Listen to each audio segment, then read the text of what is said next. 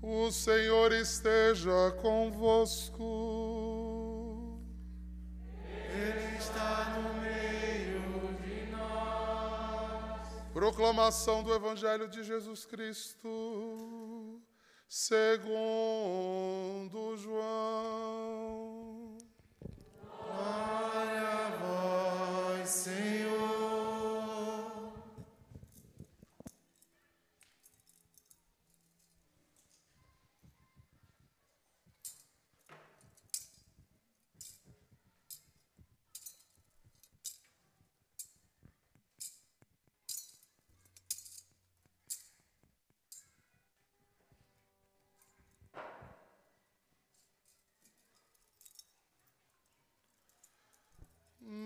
Naquele tempo, houve um casamento em Caná da Galileia, e a mãe de Jesus estava presente. Também Jesus e seus discípulos tinham sido convidados para o casamento. Como o vinho veio a faltar, a mãe de Jesus lhe disse: Eles não têm mais vinho. Jesus respondeu: Mulher, por que disses isso a mim? Minha hora ainda não chegou. Sua mãe disse aos que estavam servindo: Fazei o que ele vos disser. Estavam seis talhas de pedras colocadas ali para a purificação que os judeus costumavam fazer. Em cada uma delas cabia mais ou menos cem litros. Jesus disse aos que estavam servindo: Enchei as talhas de água. Encheram-na até a boca. Jesus disse: Agora tira e leve ao mestre Sala e eles levaram. O mestre Sala experimentou a água que tinha se transformado em vinho. Ele não sabia de onde vinha, mas os que estavam servindo sabiam, pois eles tinham tirado a água. O mestre Sala chamou então o noivo e lhe disse: Todo mundo serve primeiro o vinho melhor, e quando os convidados já estão embriagados, serve o vinho menos bom. Mas tu guardaste o vinho melhor até agora. Este foi o início dos sinais de Jesus. Ele o realizou em Caná da Galileia e manifestou sua glória e seus discípulos crerão neles. Meus irmãos e minhas irmãs, esta é palavra da salvação.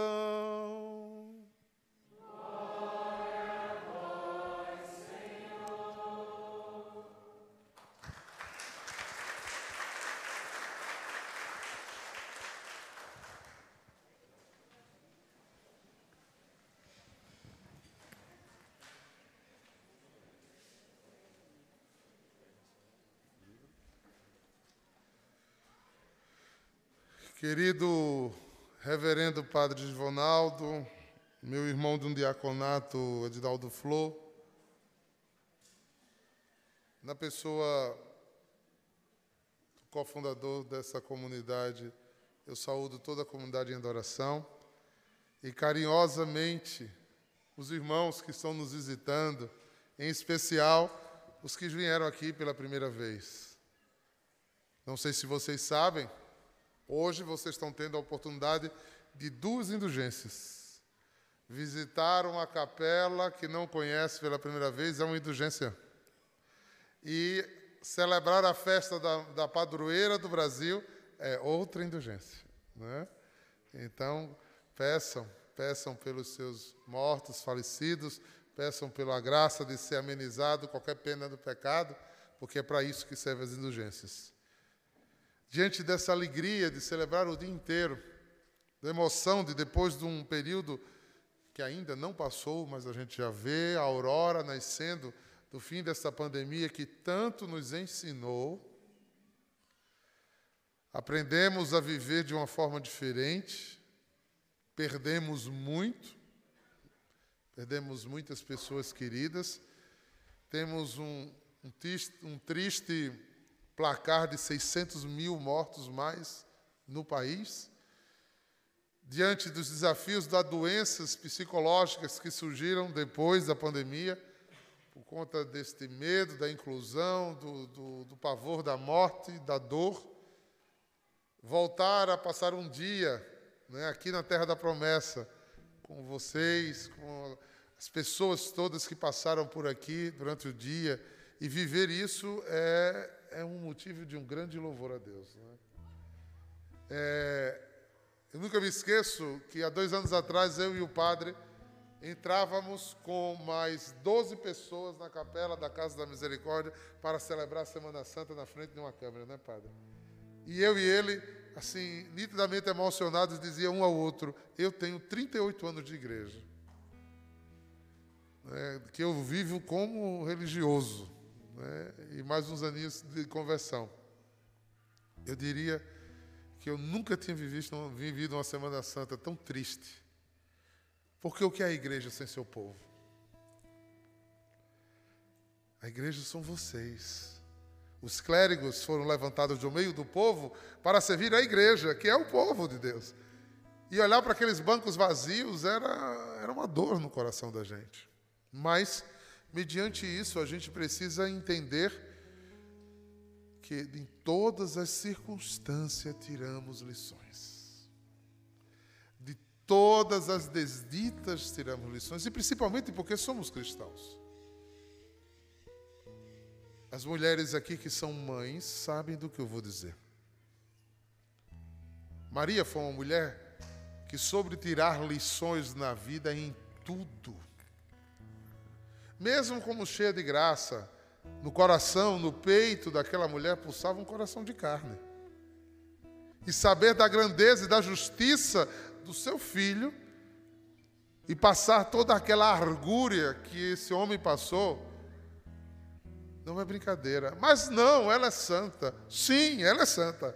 Mas não, ela não, ela era cheia do Espírito Santo, ela não sofreu. A profecia disse que espadas transpassaram o seu coração de dor. Quanto mais santidade, quanto mais graça, mais amor. E quanto mais amor, mais compaixão pelo outro. Porque Maria se derrama desde Pentecostes em cima de sua igreja, aparecendo, dando sinais.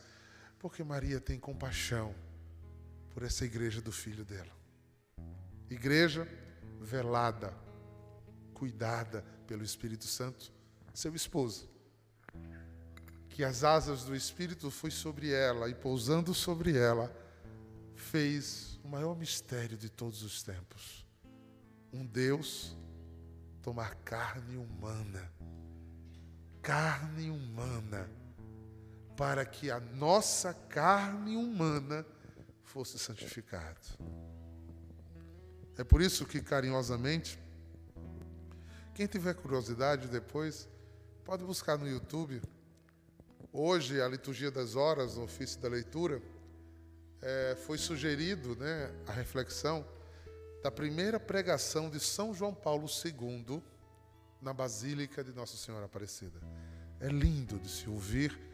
Em 1978, a primeira vez que ele veio ao, ao Brasil. É belíssimo de se ver. Um Papa que olha para o mistério de Aparecida e percebe a grandeza dessa, desse sinal. Porque a padroeira do Brasil, gente, ela tem um significado diferente. Você chega em Lourdes, há uma manifestação espiritual. Uma santa, uma mulher agraciada por Deus, teve a capacidade de ter uma visão espiritual do céu. E Maria se revela, fala, é, cria vínculos com as pessoas, deixa sinais, deixa uma água curadora. Em Fátima, outros sinais belíssimos. Em Salete, em, em, em é, na Medalha Milagrosa, lá em Paris em Medjugorje, em tantos outros lugares, você vai vendo os sinais acontecendo de Maria, onde há uma intervenção em Guadalupe, e Maria fala, e Maria comunica, e Maria orienta, e Maria santifica o lugar para que o filho dela seja glorificado. E isso já é uma experiência incrível. Agora eu queria fazer uma pequena memória. Nós estávamos no pior período do Brasil um período de transição entre o final do Império e da República.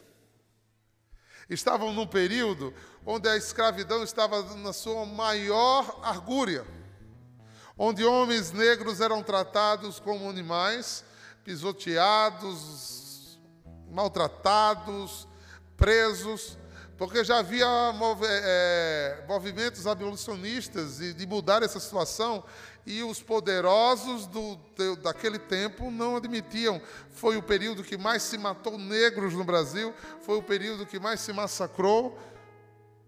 E a classe branca daquele período tinha um terço na mão de um lado e a chicote do outro. O país eh, estava entrando na boca rota, o rei não estava dando conta, tanto que o império, a república vem exatamente dessa destruição. Né? essa desfragmentação do país.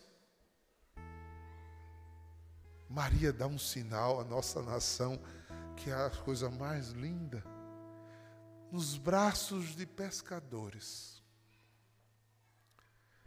Ela chega discreta, não tem como dizer mais discreta do que desse jeito. Partida em dois pedaços eu, eu fiz seminário e faculdade em São Paulo. E a Assunção, o, o seminário que a gente estudou, a escola teológica que a gente estudou, tinha todas as ordens religiosas juntos. E na minha sala tinha redentoristas. Redentoristas é quem toma conta do santuário de Aparecida até hoje. E eu fui um dia almoçar com os amigos que a gente ia fazer prova, e a gente foi, eu fui até Aparecida para celebrar, que eu gostava de vez em quando de ir até lá. E eu tive a graça de coincidir, que foi no dia da limpeza da interna da e eu vi de perto ela. De perto. É desse tamanho, gente. É uma madeira escurecida por estar na água que foi emendada. Em 1982, ela foi tentada ser roubada e quando tentou fugir, ela caiu no chão e quebrou-se em 120 pedaços. A imagem que nós temos hoje foi milagrosamente restaurada por uma restauradora que dizia, olhava os 120 pedaços de madeira escangalhado e dizia: "Como é que eu vou juntar isso?" E ela disse que de madrugada ela levantou-se de inspiração, pegou o carro, foi para o ateliê e de três horas da manhã às seis da manhã ela juntou todos os pedaços e refez Nossa Senhora de novo. Essa, depois vocês podem ir lá ver, é a coisa mais linda o testemunho dessa, dessa, dessa visão. E eu estou dizendo isso porque não tinha mais discreto jeito de Maria chegar no Brasil. Brasil que devia ser chamado de terra da Santa Cruz. Mas já se começou queimando a cruz, não sei se vocês sabem disso. É um relato que foi passar no rei de Portugal. Depois que fizeram uma cruz para celebrar a primeira missa, eles botaram, os índios daquele local derrubaram a cruz e queimaram a cruz.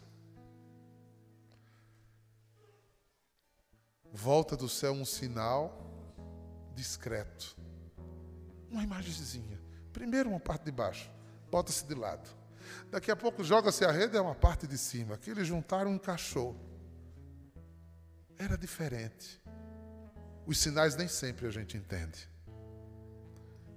Mas alguém achou bonito. E levou para casa. E acendeu uma vela. E de noite chamou as pessoas da vila para rezar. E as pessoas vieram. E duas pessoas ficaram curadas. A notícia de cura se espalha logo, logo. O ouvidor do local vai procurar essa imagem para confiscar. Ele roda em todas as casas e não acha. E a imagem nunca saiu do lugar. De repente voltaram ela dentro da mata para poderem continuar celebrando. Aí quando a igreja começou a chegar, padre, botava ela numa capela. Aí quando amanhecia o dia, ela estava no mesmo lugar de novo. Isso aconteceu com duas imagens, com o Círio de Nazaré e com Nossa Senhora Aparecida. Porque o lugar da mata, onde começou-se a fazer o culto de veneração à Virgem Maria, é onde é a basílica de hoje. Você está vendo Maria silenciosamente foi entrando, foi quebrando correntes de escravos, foi quebrando o orgulho e a descrença de poderosos que queriam entrar de cavalo na igreja para desmoralizar a fé foi quebrando a descrença da igreja mesmo em relação simplesmente uma imagem de Nossa Senhora da Conceição, velha e quebrada. Ela foi cuidando do povo que não tinha quem cuidasse. Foi intercedendo pelo um povo que ninguém cuidava. E se você quiser ver uma coisa linda, Hoje, a Basílica de Nossa Senhora Aparecida é a maior basílica mariana do mundo. E o maior, maior quarto, né, espaço de milagres, depois de Lourdes. O que você vê de milagres ali embaixo testemunhados pela ciência? Mediante uma imagem de madeirinha porosa e quebrada. Maria nunca falou nada, ninguém nunca viu ela. Não houve nenhuma comunicação. Mas eu duvido alguém que vá àquele lugar de coração aberto não sinta que ali tem uma coisa diferente. E Cláudio Pastro fez uma coisa linda na Basílica. Botou o piso desenhado como se fosse o rio para a gente subir aonde ela está, você vai olhando os peixinhos nadando e você vai dentro do rio encontrar-se com ela no meio da igreja. Discreta, pequenininha, quase não dá nem para ver. Totalmente desproporcional ao tamanho da cruz belíssima que tem no centro do altar, que é Cristo. Porque isso é Maria. Toda geração de chamar de bendita, porque o poderoso fez em mim maravilhas. Foi Ele que é o maravilhoso. É Ele que tem que ser louvado. É Ele que tem que ser exaltado. E ela está lá, intercedendo pelo seu povo. O povo sofrido do Brasil. O povo desamparado do Brasil. Por isso, nessa tarde de hoje, mãezinha, nós queremos rezar por esse Brasil. E eu quero chamar esse Brasil de Terra da Santa Cruz, que foi o nome o nome inicial desta terra, com tantas bênçãos e beleza, mas com tanto sofrimento que estamos vivendo. Intercede, mãe, continua silenciosamente intercedendo por esse país. Como Esté, que ao contrar os favores de um rei que se encantou com a beleza daquela serva, não se preocupou não se preocupou em dizer: não, eu quero bens, eu quero um palácio só para mim, eu quero joias, eu quero roupa. Esther não pediu nada para ela. Esté voltou o coração dela ao povo dela que estava sofrido, escravo e maltratado, e disse: Dê a este povo, não dê a mim. Se você se cantou comigo, cuide do meu povo que você está cuidando de mim. O que é que Nossa Senhora faz? Quando chega na festa que falta vinho, ela se preocupa em cuidar daqueles que estavam aperreados. Maria é essa mulher que não se preocupa consigo. Ela encontrou graça diante de Deus. Ah, quem foi que disse isso? Simplesmente um anjo. Encontraste graça, Maria, diante dos, de Deus. Ah, é? Então, a minha alma exulta de alegria no meu Senhor. E o meu espírito é de Deus, meu Salvador. É por isso que Maria nunca parou de trabalhar. É por isso que Maria estava em Pentecostes. É por isso que Maria vem ao longo da igreja sendo sinal de congregação, de unidade. É por isso que Maria é a mãe do clero, é a rainha dos anjos, é a arca da aliança, é a, a, a Conceição Imaculada que aparece no Brasil. É nossa mãe da promessa, que nela tudo está concluso. É a singela flor do Carmelo,